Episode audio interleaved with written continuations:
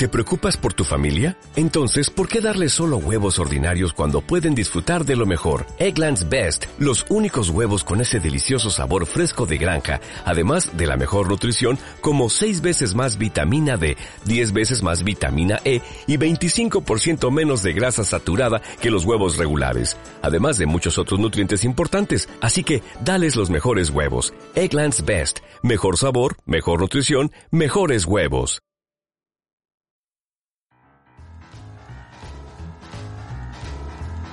Hola amigos, bienvenidos a este tiempo de la radio dedicado a la historia.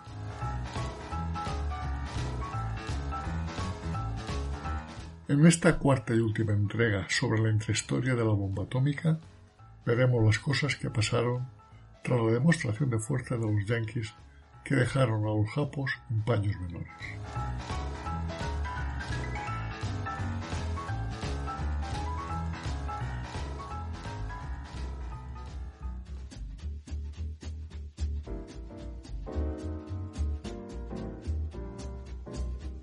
La guerra es una barbarie, dijo Stalin, pero utilizar la bomba A es una superbarbarie. Además, no había ninguna necesidad de usarla.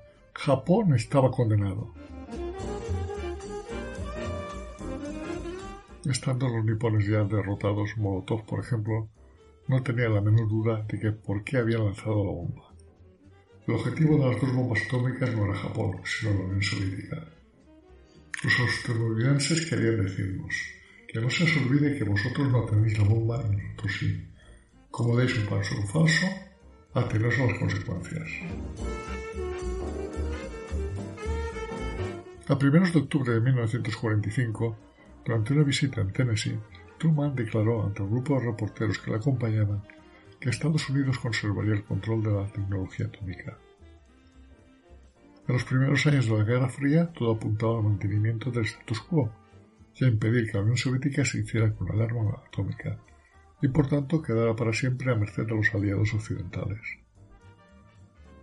El verdadero problema era que al principio Estados Unidos tenía muchas menos bombas de las que la mayoría pensaba, no más de una docena en la primavera de 1947.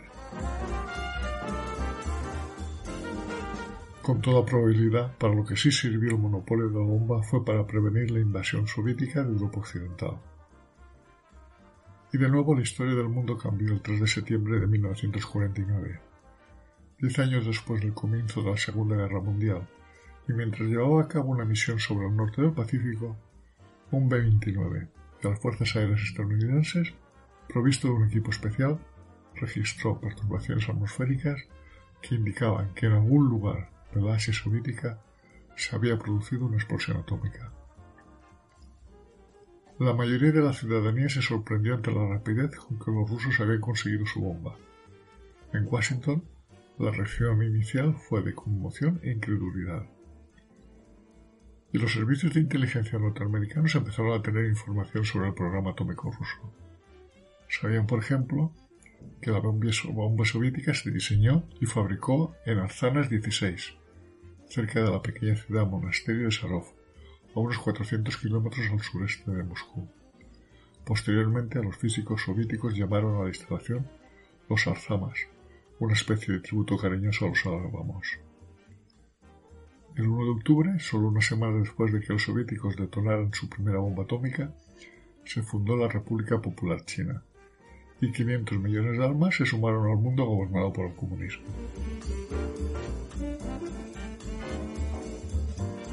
Como respuesta a este agravamiento de la situación, a finales de enero de 1950, el presidente anunció que Estados Unidos estaba volcado a la investigación de todo tipo de armas atómicas, incluida la bomba de hidrógeno, la llamada superbomba.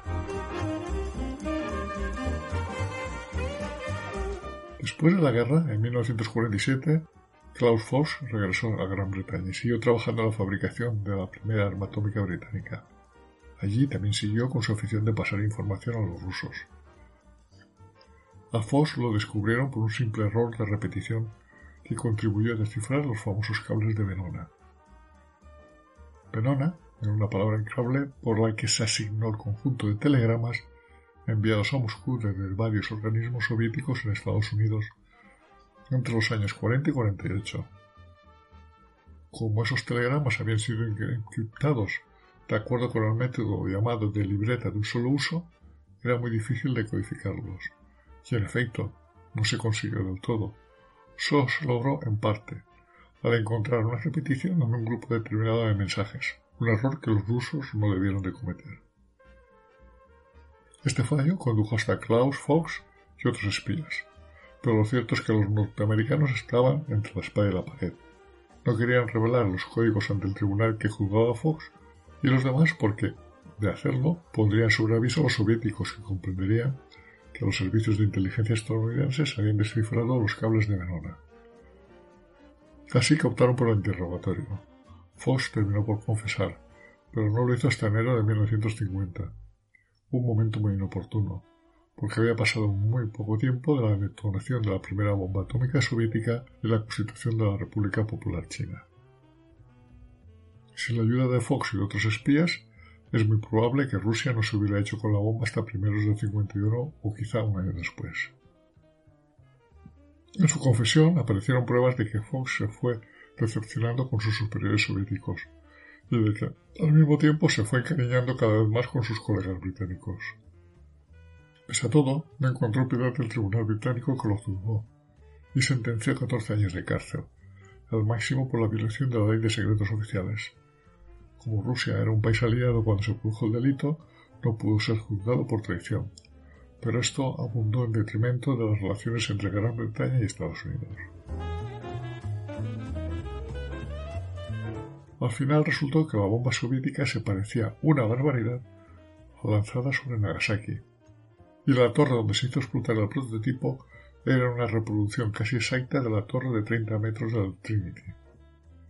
Esto no era de extrañar, puesto que Beria había dado instrucciones a los científicos de construir una copia exacta de la bomba norteamericana, según los datos proporcionados por Fox y otros espías, mientras que de momento el diseño ruso quedaba descartado. El 25 de junio de 1950, cuando los acontecimientos en el terreno nuclear se sucedían con rapidez, estalló la Guerra de Corea. Se trataba del primer conflicto caliente de la Guerra Fría, y con mucho en la crisis más peligrosa desde Hiroshima y Nagasaki. En el plazo de 48 horas los británicos pusieron su flota del Pacífico a disposición de la Marina norteamericana y finalmente 21 países miembros de la ONU votaron apoyar a Corea del Sur, que por aquel entonces no pertenecía a esa organización. No ayudó tampoco a resolver este conflicto el nombramiento del general Douglas MacArthur como comandante de las fuerzas de la ONU en Corea. Aunque había gestionado muy bien la ocupación de Japón desde el fin de la guerra, era arrogante e iba por libre, y tenía un ego tan descomunal que se decía que se había educado en el mismo colegio privado que Dios.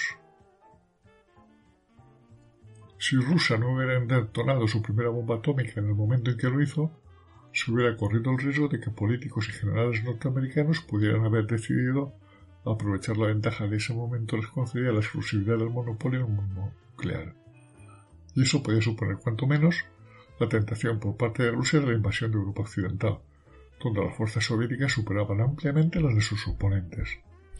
¿Habría Estados Unidos empleado bombas nucleares contra las tropas soviéticas situadas, por ejemplo, en Alemania? ¿Y qué habría ocurrido?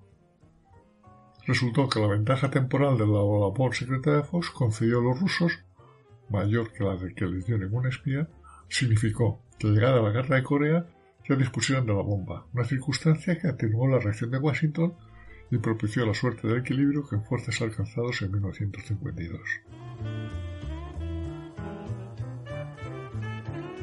Y ahora hagamos un paso atrás en el tiempo. Dependiendo del general Groves y como apéndice más al proyecto Manhattan, un grupo de militares bajo el nombre de ALSO iban detrás de las primeras líneas de las fuerzas aliadas buscando cualquier pista sobre el programa nuclear alemán y apresando a todos los científicos que de alguna manera habían trabajado en el mismo.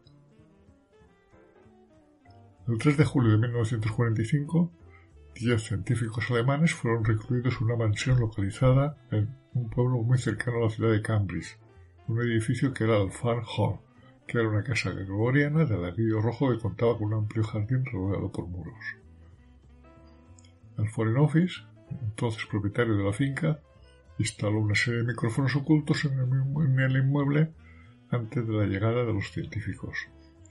Entre ellos estaba Werner Heisenberg, que es el que se entrevistó con en otro combo, y otro Ham, que fue el que dio el tema de la fusión. Obres quería conocer de primera mano los progresos efectuados por los alemanes en su proyecto y su actitud hacia los soviéticos, con quienes temía que pudieran colaborar en el futuro. Tan importante fueron estas grabaciones que no serían desclasificadas hasta 50 años después. El 6 de agosto de 1945, un funcionario británico informó a Otto Hahn del lanzamiento de una bomba atómica aliada sobre Japón. Hahn, a quien se le fue confiado el número de víctimas ocasionados por el artefacto, su potencia y la magnitud del programa que lo había hecho posible, experimentó una profunda conmoción al conocer la noticia. El físico, uno de los descubridores de la fisión, se culpó de la creación del arma. Ham aguardó hasta la hora de cenar para compartir la noticia con sus colegas. Superado el escepticismo inicial, el grupo debatió ampliamente acerca de cuestiones relativas a la responsabilidad científica y las razones por las que su proyecto había conducido al fracaso. Tras escuchar las noticias de la BBC, que ofrecieron nuevos detalles sobre lo sido en Japón, todos ellos coincidieron en señalar el imposible que habría representado llevar a buen puerto un proyecto de tal envergadura con los escasos medios con que habían dispuesto en Alemania.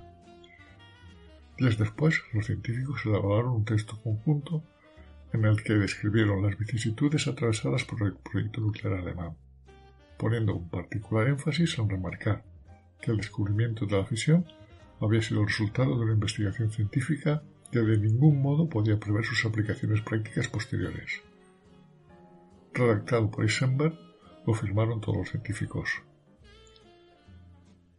Ham se le fue concedido el Premio Nobel de Química en 1945. En el momento de su entrega aún se encontraba en Far Hall. Los británicos hicieron escribir una carta de aceptación del Nobel en la que se excusaba por no poder asistir a la entrega. En la ceremonia de entrega, el presidente del Comité Nobel para Química anunció el profesor Ham nos ha informado que lamenta no poder asistir a esta ceremonia.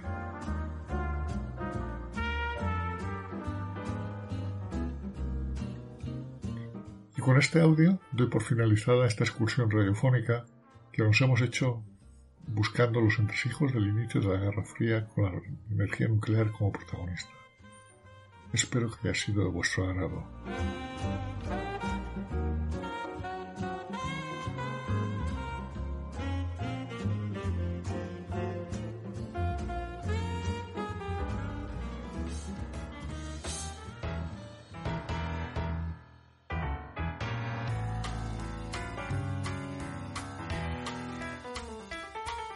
Si estás interesado en otros temas de historia, nos puedes seguir en YouTube en mi canal Desde mi retiro y en Evox, Spotify y Google Podcast en el canal Un poco de historia.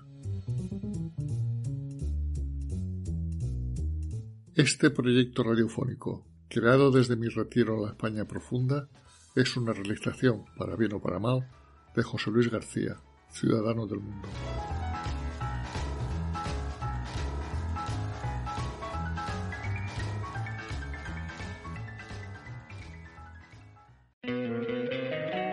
Encantaría tener 100 dólares extra en tu bolsillo? Haz que un experto bilingüe de TurboTax declare tus impuestos para el 31 de marzo y obtén 100 dólares de vuelta al instante. Porque no importa cuáles hayan sido tus logros del año pasado, TurboTax hace que cuenten. Obtén 100 dólares de vuelta y tus impuestos con 100% de precisión. Solo con Intuit TurboTax. Debes declarar para el 31 de marzo. Crédito solo aplicable al costo de la presentación federal con TurboTax Full Service. Oferta sujeta a cambios o cancelación en cualquier momento.